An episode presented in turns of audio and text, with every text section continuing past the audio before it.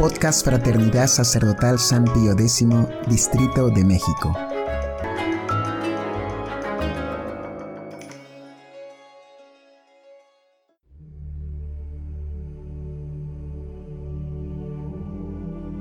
Hojita de fe número 34. Homilía de Monseñor Lefebvre en la fiesta de Pascua. Año 1977. En los días que han precedido a la fiesta de Pascua, hemos seguido, no sin emoción, a nuestro Señor. Primeramente en la última cena, cuando consagró a sus apóstoles, haciéndolos sacerdotes para siempre. Luego, en el jardín de los olivos, y por fin, camino del Calvario. En una de las lecciones de Maitines de estos días, San Agustín dice que nuestro Señor se presentó en todos estos misterios como hombre. Un hombre fue el que sudó sangre, el que luego fue flagelado, el que fue presentado a los judíos. Eche homo.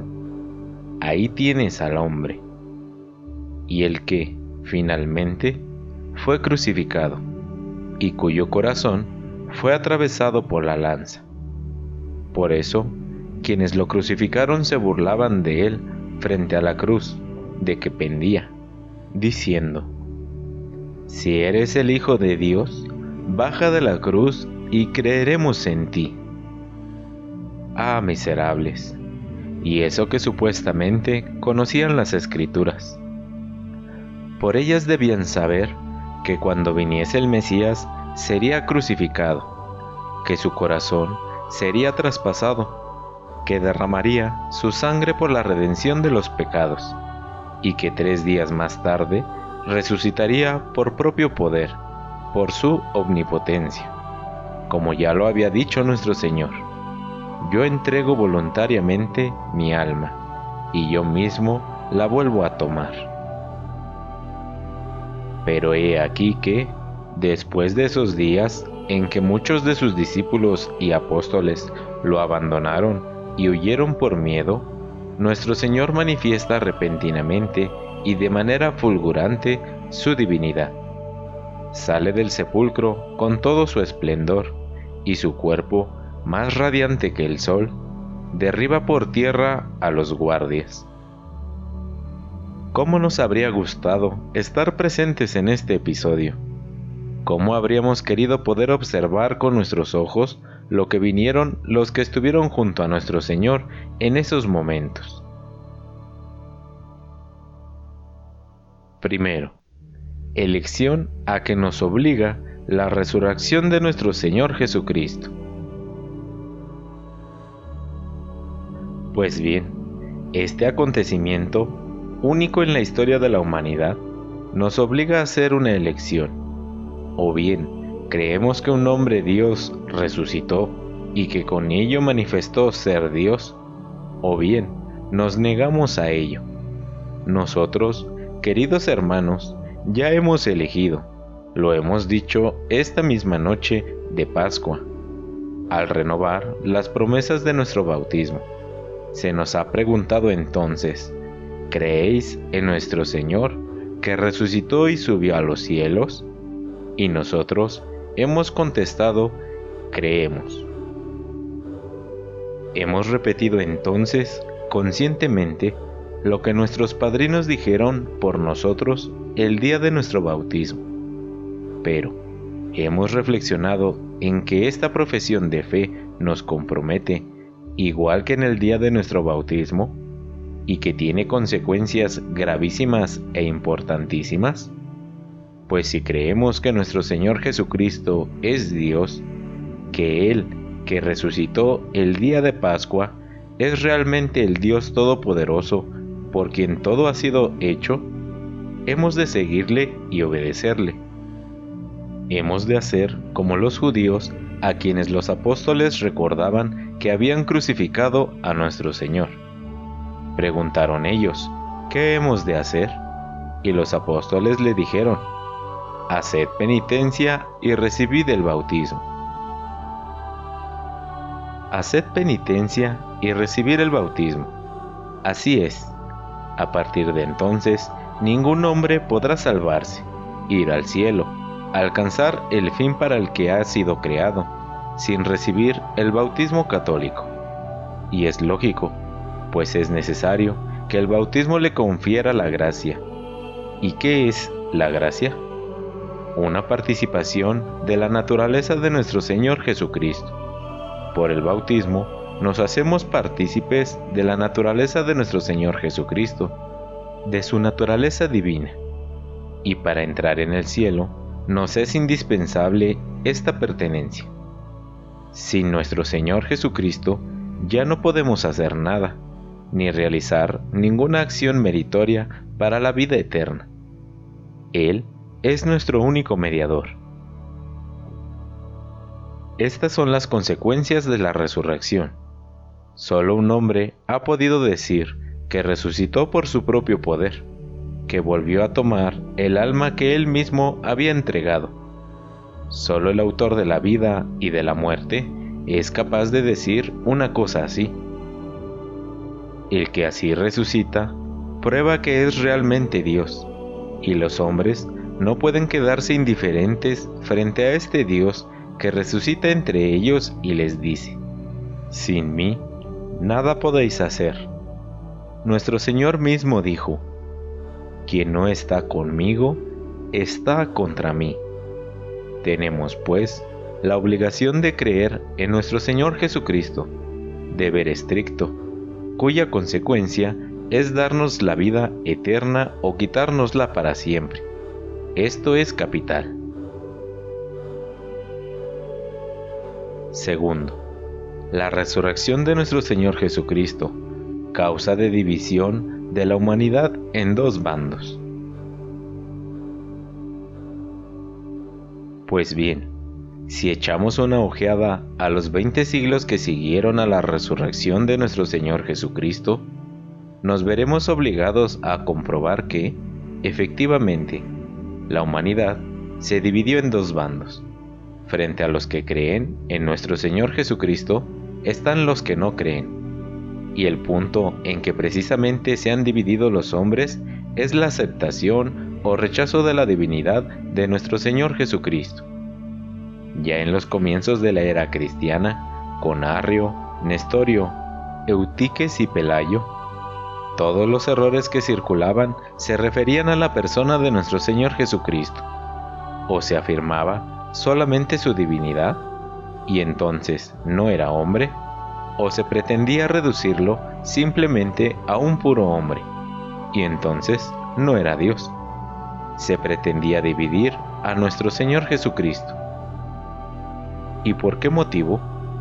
Siempre por el mismo, para escapar de su ley, para no tener que obedecerle, para verse libres de nuestro Señor Jesucristo porque si creemos que nuestro Señor Jesucristo es Dios, hemos de obedecer a su ley, al decálogo que nos dio, hemos de obedecer a la fe que nos obliga a profesar nuestro credo. Hemos de obedecer también a toda la iglesia que Él mismo instituyó, y por la que Él nos entrega el santo sacrificio de la misa y los demás sacramentos. Todo eso nos compromete. Veamos igualmente que, después de los errores del comienzo de la era cristiana, la lucha contra nuestro Señor Jesucristo se desarrolló en tiempos del Renacimiento, bajo el pretexto de humanismo que llevó al protestantismo, el cual, en definitiva, quiso liberarse de la religión cristiana y de la Santa Iglesia de Dios, por medio del libre examen de la Sagrada Escritura que cada cual piense lo que crea en conciencia al leer la Sagrada Escritura. Y cuanto más avanzamos, más vemos que los hombres quieren prescindir de nuestro Señor Jesucristo, hasta el punto de serles normal que las sociedades y familias no sean cristianas, que no acepten ni obedezcan ya a nuestro Señor Jesucristo.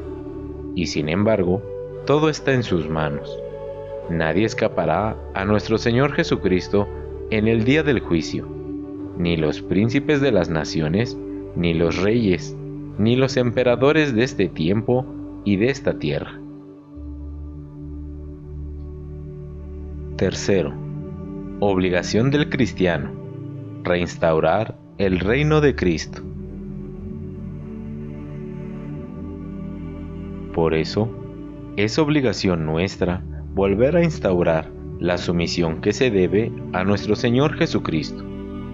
Él es quien debe reinar en nuestras personas, en nuestras almas, en nuestras voluntades. Él es nuestro Rey, porque ha conquistado su reino por su cruz y por su resurrección. Es el Rey de nuestras familias. Debemos seguir entronizando a nuestro Señor Jesucristo en nuestras familias. Él ha creado a los padres y a los hijos. Él los ha redimido con su sangre. También nuestras ciudades y todas las sociedades han sido creadas por nuestro Señor Jesucristo. Las sociedades, al igual que las familias, son criaturas, y así deben también obediencia a nuestro Señor Jesucristo. Ahora bien, ¿qué se oye decir hoy en día, particularmente desde el último concilio? que la sociedad ya no tiene obligación de aceptar el reino de nuestro Señor Jesucristo y que se deben poner en pie de igualdad, como si tuvieran el mismo valor, todas las religiones. Ah, no, eso no lo podemos aceptar de ningún modo, porque solo nuestro Señor Jesucristo ha resucitado, solo Él es Dios. Al contrario, hemos de tener un espíritu misionero, y hacer todo lo posible para que quienes no creen se conviertan a nuestra fe. Si realmente creemos que nuestro Señor Jesucristo es Dios, hemos de predicarlo por todo el mundo y tratar de instaurar su reino en todas partes. Se nos dirá, eso ya no es posible en nuestra época. ¿Cómo que no? Sabemos que es verdad que el reino de nuestro Señor Jesucristo nunca será perfecto en esta tierra, pero hemos de tender a Él. Tampoco llegaremos todos, probablemente, a ser santos, pues siempre tendremos defectos y tendencias al pecado. Pero eso no es un pretexto para dejar de hacer esfuerzos para llegar a serlo. No es porque nos cueste alcanzar la santidad que debemos considerar inútil tender a ella dígase lo mismo respecto de la sociedad. Por muchas que sean las dificultades en establecer el reino de nuestro Señor Jesucristo en nuestras sociedades, no deben servirnos de pretexto para dejar de buscarlo, sobre todo cuando de ello depende la salvación de las almas, de tantas almas que se pierden por culpa de los escándalos del mundo.